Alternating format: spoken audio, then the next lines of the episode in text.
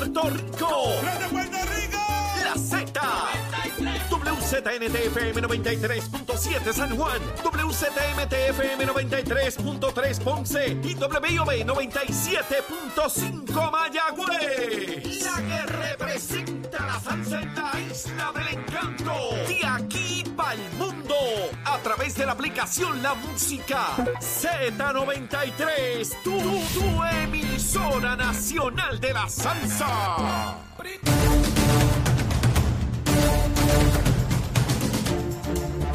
Y de regreso aquí comenzando nuestra segunda hora en Nación Z Nacional, mis amigos, ya el senador William Villa Fañe está con nosotros, pero antes de seguir quemando el cañaveral, vamos a los titulares. Carla Cristina. Buenos días, soy Carla Cristina informando para Nación Z Nacional de los titulares. Los directivos de la compañía Luma Energy y de la Autoridad de Energía Eléctrica, Wayne Stensby y Josué Colón, respectivamente, deberán comparecer mañana a una vista pública de la Comisión de Energía de la Cámara de Representantes para responder preguntas sobre la restauración del servicio de energía eléctrica luego del paso del huracán Fiona por la isla. Y en otros temas, el Tribunal Supremo de Estados Unidos acogió ayer un recurso de certiorari mediante el cual la Junta de Control Fiscal elevó al máximo foro judicial un caso de acceso a información pública que el Centro de Periodismo Investigativo le ha ganado en instancias previas del proceso judicial. Mientras el Tribunal de Primera Instancia determinó que los procesos relacionados a la compra-venta de las carteras de préstamos del Banco de Desarrollo Económico deben continuar su curso luego de rechazar una moción para que la demanda fuese desestimada. Y en temas internacionales, el gobierno de Cuba confirmó ayer que ha mantenido contactos con el gobierno de Estados Unidos en relación con los daños materiales sufridos por el huracán Ian la pasada semana. El gobierno cubano informó además que mantiene comunicación con otros gobiernos sobre las necesidades para la recuperación de la isla hermana. Para Nación Z Nacional les informó Carla Cristina. Les espero mi próxima intervención aquí en Z93. Estás con Nación Z Nacional por el Habla Música y Z93. Aquí estamos, mis amigos. Mire, de regreso aquí en Nación Z Nacional, quemando el cañaveral, analizando la visita del presidente de los Estados Unidos. Y ya está con nosotros un demócrata, aquí un demócrata. Se llama William Villafañe, senador de Puerto Rico. William, buen día. Buen día para ti, Leo. Buen día para todo el pueblo de Puerto Rico. ¿Cómo te pareció, cómo viste esa visita del presidente? Bueno, en, eh, la realidad es que fue una visita con la intención de tratar de contrastar con la visita del presidente Donald Trump hace algunos años atrás. ¿Y lo logró? Me, me parece que eso está por verse. Ok. El- los resultados tienen que verse eh, más allá de la visita. La visita es básicamente algo protocolar eh, para la foto, como decimos Seguro, por ahí, seguro. eh, y para el checkmark de, de que vino aquí. Lo hice. Ahora hay que ver cuánto realmente va a materializarse en términos de ayuda, en términos de acciones concretas por parte del gobierno federal, de los funcionarios de su administración, para agilizar que esas ayudas lleguen a donde tienen que llegar, que es a las comunidades mediante los proyectos de reconstrucción. Contigo podemos tener el, el contraste eh, luego de María, de las visitas de Donald Trump, de lo que fueron pues, las fotos y luego de las fotos. Eh, ¿qué, ves distinto, si algo, de, lo, de lo que ha ocurrido hasta ahora? Estoy contigo en que hay que ver cuál es el resultado de, la visita en términos concretos, ¿no? Eh, de entrada veo que tiene una relación con el gobernador directa, este, de confianza, eh, se conocen hace mucho tiempo. Eh, y el presidente dice que va a acceder a, a las peticiones que le ha hecho el, el gobernador. ¿Cómo contrasta eso? Yo mencionaba al comienzo del programa de que en aquella ocasión pues teníamos un presidente republicano y un gobernador demócrata. En este caso no es así. ¿Tú crees que eso va a tener algún efecto? Sí, porque eh, hay, hay una afinidad política eh, de por sí, además de que el gobierno federal en esta administración de Biden, pues eh, ti- tiene ese reto planteado de por sí ante la opinión pública y ante la realidad hi- histórica de superar lo que fue la respuesta de la administración pasada, la administración Trump, en el escenario puertorriqueño. ¿Por qué? Porque eh, hay unas elecciones de medio término eh, próximamente donde los puertorriqueños eh, son un- una porción sustancial decisiva en el estado de la Florida y donde hay un escaño en el Senado y donde hay también puestos congresionales y un potencial candidato a la presidencia corriendo para la gobernación. Eh, Ron DeSantis. Ron DeSantis, para la reelección como gobernador. O sea que es bien importante en términos políticos. Mm. Eh, está latente. Además de que eh, eh, siempre queda latente la eh, aspiración a correr nuevamente de Donald Trump a la presidencia. Por lo tanto, es muy importante para la administración Biden o para el Partido Demócrata Ajá. El poder lograr tener un punto de contraste en, un, en, un- en una potencial elección eh, presidencial. ¿Por qué? Porque en las pasadas eh, fue altamente criticada la, la, eh, la postura, eh, las acciones de la Casa Blanca de Donald Trump en, en la recuperación de María. Fue altamente criticada, fue, fue, fue, fue asunto de campaña política en ese proceso. Y, y bueno, pues entonces si lo criticaron, pues tienen que responder al punto de que la Casa Blanca, eh, Joe Biden, cuando hizo campaña Mm. eh, para la, la elección presidencial y para las primarias, eh, hizo una serie de compromisos con Puerto Rico. Eh, y esos compromisos, pues algunos se han cumplido, otros todavía están pendientes. Y este es un momento crucial para revisar esa lista y para poner al día aquellas áreas que todavía quedan pendientes. Eso es desde el punto de vista político, ¿no? De cara a una elección congresional y las elecciones de medio término. Vamos al aspecto gubernamental. No estamos después de María. Ya tenemos una experiencia. Hay unas estructuras gubernamentales que ya tramitan fondos federales de recuperación.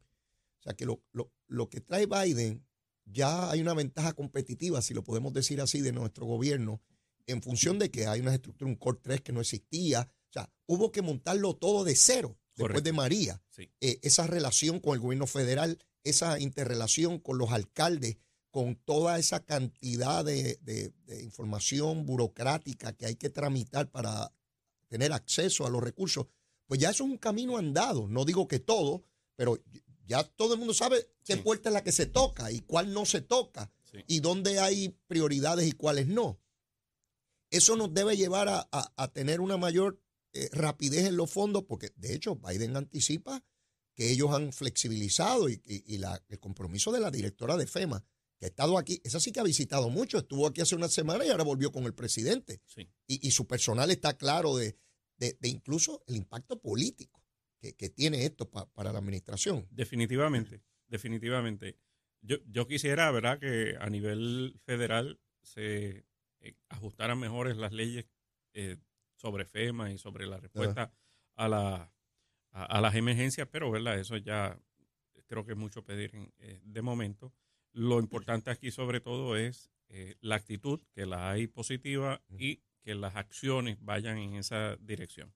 En términos de, de qué pueden hacer, ya tú lo planteaste, el andamiaje está hecho. No hay que empezar de cero como teníamos en aquel entonces, además de que eh, la, en la emergencia, aunque siempre hay ¿verdad? unos niveles eh, eh, de algunas personas que eso sufrieron grandemente, pues no es la devastación que sufrimos en María tampoco.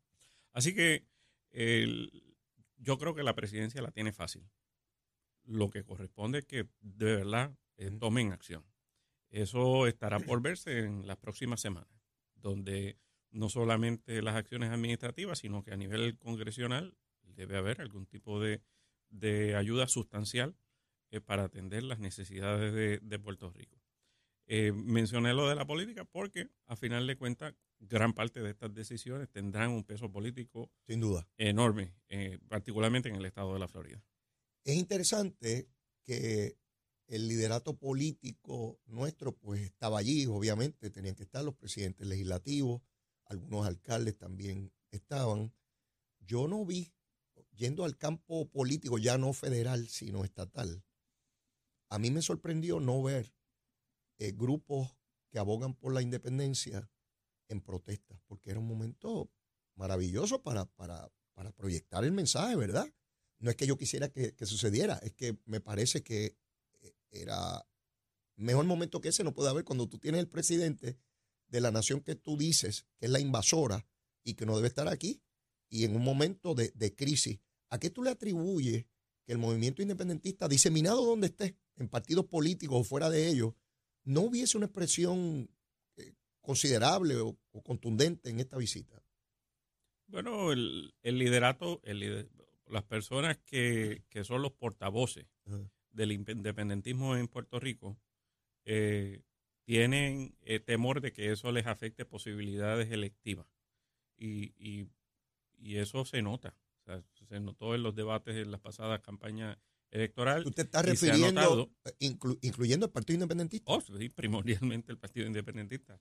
Donde ahora, ahora el asunto es Luma, el servicio eléctrico.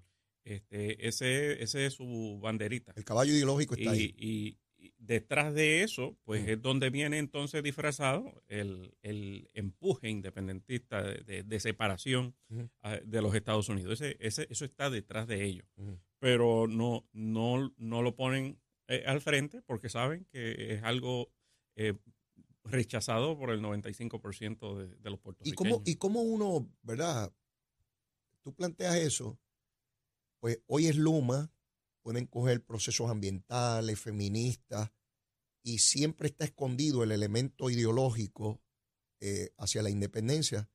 Pero entonces, ¿cómo uno logra adelantar la causa si siempre vas a tener un disfraz y no te atreves a decir cómo, cómo llegas al, voto? Porque ese es el que te mueve en esa dirección. Bueno, eh, eh, en términos estratégicos, en, muchas otras jurisdicciones, no, no necesariamente la la intención de, hacerse una república, porque estamos hablando de, lugares donde ya eran repúblicas, pero donde querían adelantar, por ejemplo, sistemas eh, eh, totalitarios o sistemas socialistas, comunistas, pues, pues no, no, el portaestandarte no era ese sistema.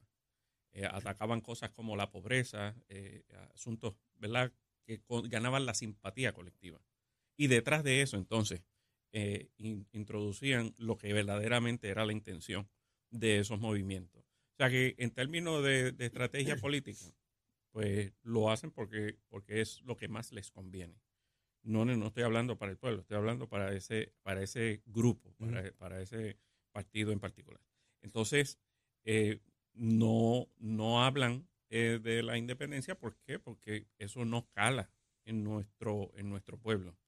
Eh, nosotros los estadistas eh, y el Partido Nuevo Progresista, todo lo contrario. El Partido Nuevo Progresista debería estar en todas las esquinas, todos los días, hablando de estadidad. ¿Por qué? Porque el, movimiento estadista en Puerto Rico incluso ya es más grande que el Partido Nuevo Progresista. Sí, así quedó evidenciado en la pasada elección. Así mismo. Eh, volviendo a Biden y las posibilidades de reclamar la igualdad para el pueblo de Puerto Rico, hay un proyecto que está pendiente en la Cámara de Representantes Federal. Ahora mismo no, hace ya un tiempo que no se menciona cuál es el estatus del mismo a nivel procesal en la Cámara para llevarlo al pleno de, al pleno para, para, ser votado, ¿no? Eh, Biden no hizo ninguna expresión sobre ese particular. Eh, ¿Cómo un partido demócrata que ve a los hispanos y a Puerto Rico al punto de que quiere que Puerto Rico se convierta en, Estado? Eh, porque porque eso lo demuestra la propia Nidia Velázquez. Mira qué interesante. Tenemos a Nidia Velázquez que comienza como estado librista. De hecho, así llega allí cuando Hernández Colón la ayuda a conseguir un escaño federal en New York. Nidia Velázquez, tres décadas más tarde, dice que Puerto Rico es una colonia, que, esto hay que resolverlo. Y apoya un proyecto que tiene la posibilidad del estadidad en la independencia, asociado o sin asociar, pero descarta de plano en el propio proyecto el territorio. Nidia Velázquez es la persona que reconoce el presidente con mayor, la destacó como de las mejores legisladoras en la Cámara Federal. O sea, no dijo cualquier tontería sobre ella. La relación, incluso cuando él se acerca y la abraza, eh, está enviando un mensaje poderosísimo a New York, no a Puerto Rico, está enviando un mensaje a New York, a los constituyentes, a los que votan allá de verdad. Nosotros no votamos. no que no quiera enviar un mensaje también aquí, porque ella es puertorriqueña y, al abrazarla a ella no está abrazando a todos, ¿ves? Por lo menos así lo veo yo. Eh, pero, ¿cómo es que no se acompaña en un momento como ese, decirle al pueblo de Puerto Rico, tienen que tomar decisiones, porque por aquí van a seguir pasando huracanes y ustedes necesitan herramientas para poder paliar las necesidades. Y esas herramientas, pues hoy estoy yo, pero usted no sabe qué presidente va a venir en el futuro para que no quede al arbitrio, al capricho, a la discreción de quien esté en Casa Blanca, usted tiene que ser Estado. ¿Por qué no se acompaña ese discurso? Bueno, eh, varios, varios aspectos. Eh, la, la, Casa Blanca, en el caso de Joe Biden, Joe Biden sí ha dejado saber eh, de que él entiende que lo, mejor, para Puerto Rico es la estadía. Lo ha dicho, que personalmente cree Lo ha dicho. De hecho, cuando se presentó el proyecto HR 8393, la Casa Blanca emitió comunicación oficial respaldando la medida, estableciendo básicamente que si esa medida llega al escritorio del presidente, el presidente la va a firmar. Eh, o sea que eso es lo que uno necesita realmente de Casa Blanca. Este, porque más, allá de eso, la presidencia tiene un capital político, sí, para eh, impulsar acciones. Pero, ¿qué acciones, verdad, son las que, eh, donde invierte ese capital político? Bueno, ya tuviste lo que le costó eh, poder lograr eh, la aprobación de ciertas medidas en el Senado Federal, los retos que hubo con el senador Manchin. Por, poco no lo logra. Por eso, entonces eran, eran medidas fundamentales. Hay una inversión de capital político extraordinario de la Casa Blanca en ese aspecto y cuando tú lo mides frente a, situaciones como esta, pues ¿qué hace la Casa Blanca? La Casa Blanca dice, no, esto yo lo dejo en manos del Congreso. Cuando el Congreso me envíe, cuenten con que yo eso lo voy a avalar. Cuando tú hablas de capital político, estamos hablando de no tener derrotas. Porque te empiezan a marcar como que tú eh, estás inhabilitado para gobernar porque cada vez que propones algo te lo derrotan. En este caso, la gente de su propio partido. Sí, y, ¿verdad? Y, en el capital político que se tiene también de, poder eh, negociar, mm. de poder eh, sentarse a la mesa y decir, yo necesito que tú me respaldes en X o Y legislación este, y yo te respaldo en esta otra cosa. Y, ¿verdad? la, la presidencia tiene una capacidad y, una fortaleza, pero en el proceso de lograr que su eh, política pública, sus programas, sus proyectos se materialicen, pues necesita invertirlos, necesita entonces esos esfuerzos centrarlos en esos proyectos. De manera colateral yo lo veo bien claro. Él está diciendo que Nidia Velázquez es una campeona y toda la cosa. Y Nidia Velázquez es una de las coautoras del proyecto que está impulsando o estadidad o independencia. Correcto. O sea que él está avalando a quien está instrumentando una consulta para el pueblo puertorriqueño para, acabar con la colonia. Eh, digo, yo, no estaba ahí, pero si tú me preguntas, la, intuición me dice que Nidia dio una llamadita a Casablanca y dijo, ah, el presidente va allá, yo quiero ir con él. Y yo quiero que cuando él hable, me, me señale. Esas cosas se cuadran. claro, pero ese mensaje era para aquellos que aquí en Puerto Rico estaban llamando a Nidia hace algunas semanas traidora. exactamente. Sectores ahora eh, le dan loas a Nidia. Fue una bofetada al Partido Popular. Sí, durísima. Porque estamos hablando de que es la persona que está diciendo que Puerto Rico es una colonia y que tiene que, que acabar con la colonia. La misma que defendió la colonia por varias décadas. Ah, y lo hizo en Ponce. Y lo hizo en Ponce. Y lo hizo en Ponce, de donde, de donde era don Rafael Hernández Colón, el que la, el que la promovió. Así es que. Por eso que esas cosas no pasan así en el. Sí, tú, tú, no, tú como político no llegas a un lugar a ver qué pasa. Claro. Tú como político tratas de. de, menos el presidente de los Exactamente, de planificar qué va a ocurrir contigo allí. A veces los escenarios son hostiles. Eso está, mira, por Exacto. y cuando acabe, la va a llamar. Exacto. Y ella se va a mover y él la va a abrazar y va a decir que es lo más grande del mundo. Y le va a llamar Nidia. Y, Exacto. Y, tú eres de aquí, sí, mi familia es de aquí, sí, yo me crié aquí, este presidente, y jugaba allí, en, corría bicicleta allá, y ahora estoy en New York, y toda la cosa. Y él la destaca como, como... Es interesante cómo Nidia Velázquez ha logrado dentro del Partido Demócrata, y es algo que yo le admiro, esa, ese capital político del cual tú hablas puertorriqueña, nació aquí, no perdió la bandera, ni el himno, ni la cultura, ni el idioma. Todo ese discurso, yo recuerdo, es que lo tengo que recordar con, con mucha fuerza, el plebiscito de 1993. Aquel ataque visceral de que perdíamos todo, la bandera, el himno, todo. Y mira lo que ha ocurrido tantos años después, 30 años más tarde, tenido la dicha de verlo. Los cambios, ya eso no es un debate importante. No que no se mencione, pero no es un debate medular. en toda esta discusión de estatus, William. El mejor ejemplo de eso que vimos en Ponce ayer, donde una puertorriqueña que lleva 30 años allí en perfecto español, diciendo al presidente, no, toda mi familia de aquí sabe. Y yo tengo poder político allí, el presidente diciendo, tú eres de las mejores legisladoras que hay en esa Cámara Federal. Pero sé que eh, el, secretario de Educación viene aquí y se reúne, las reuniones son en español. Así es. Porque Otro boricua un de, de, Aguada. Que dirige la educación a nivel federal de los yanquis, de los invasores. ¿Ves cómo todo ese discurso se desvaneció? Yo veía, yo veía eh, algunos en las vistas que se llevaban a cabo sobre los proyectos de estatus, eh, reclamándole eh, la diferencia cultural y la diferencia de naciones a, a, un congresista cuyo distrito, el 62%, es hispanoparlante. Y, y, que él es de origen em, mexicano. O sea, es una cosa absurda, ridícula. Sí, yo creo que se sigue, para algunos sectores, se sigue tomando la discusión de resolver el problema colonial de Puerto Rico con los mismos discursos de la Guerra Fría. Es como si en el discurso nos hubiésemos detenido. Eh, eh, se me parece cuando yo, estuve en Cuba en 1988 eh, y cuando llegué a La Habana y vi la arquitectura preciosa de esos edificios allí, era como si se hubiese detenido en una película en el tiempo como si me hubiese transportado a 1960 y eso se quedó frisado ahí. El discurso político de muchos sectores se quedó frisado en el discurso de los años 60 y 70, donde ese discurso era bien perfecto, caía al dedillo. Pero ya no, no, no tiene. mira, Leo, este, eh, si, si, tú vas a la Florida, eh, allí hay emisoras de radio, canales de televisión, en español, puro español. Sí, sí. yo hace un par de semanas estuve en Washington, D.C. Y, también un noticiero completamente en español, un canal completamente en español. O sea, esa es nuestra realidad. Estados Unidos ya tiene eh, casi, realmente casi una cuarta parte de su población hispana, hispana. Los anglosajones están estudiando español.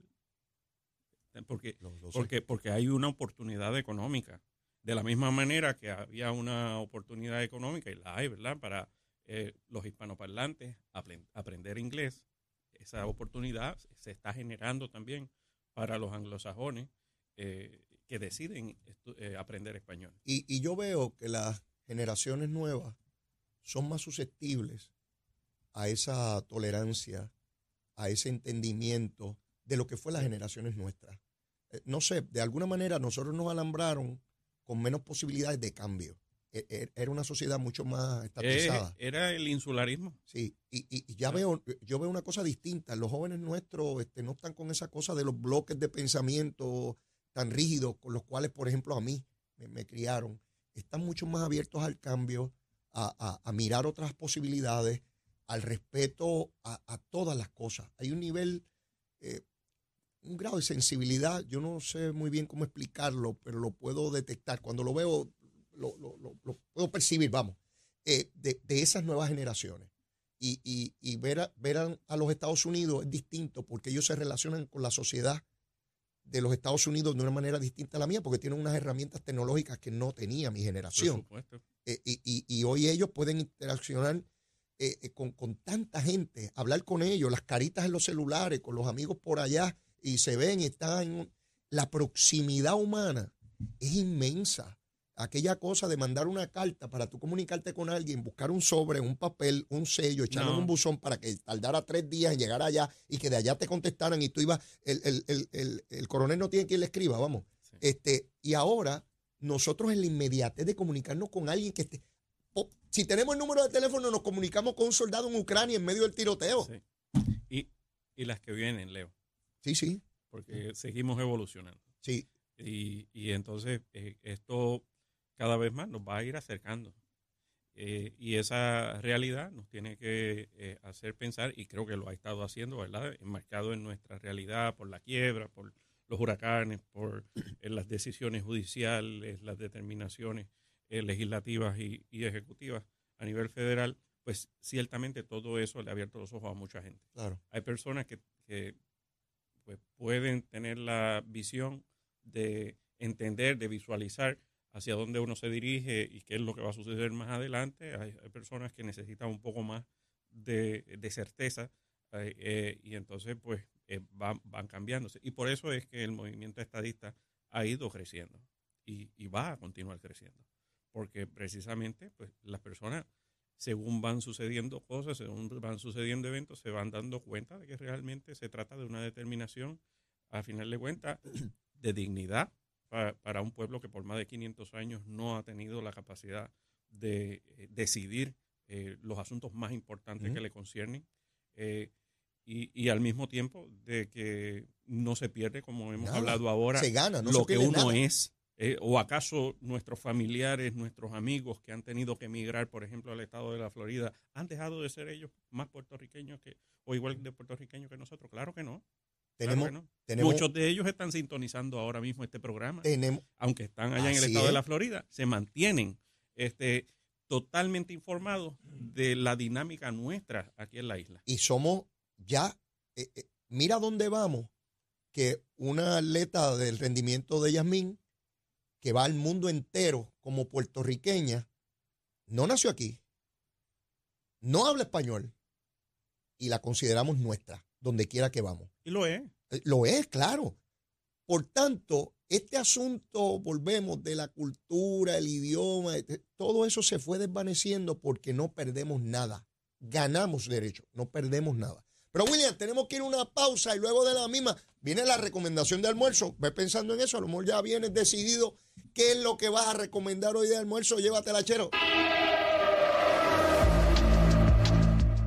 Buenos días, soy Carla Cristina informando para Nación Z Nacional. En el tránsito ha comenzado a reducirse el tapón en la mayoría de las vías principales de la zona metropolitana, pero queda algo de congestión en la autopista José Diego. Entramos desde Bucanas hasta el área de Atorrey, también la PR5 en Bayamón, a la altura de la intersección con la carretera número 2, que está taponada entre Xochipil y Caparra.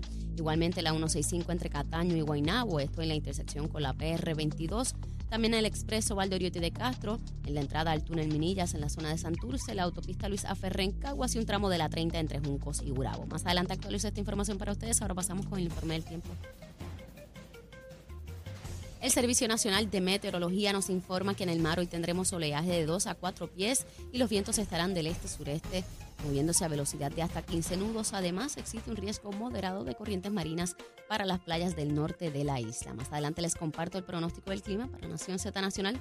Les informó Carla Cristina. Les espero mi próxima intervención aquí en Z93.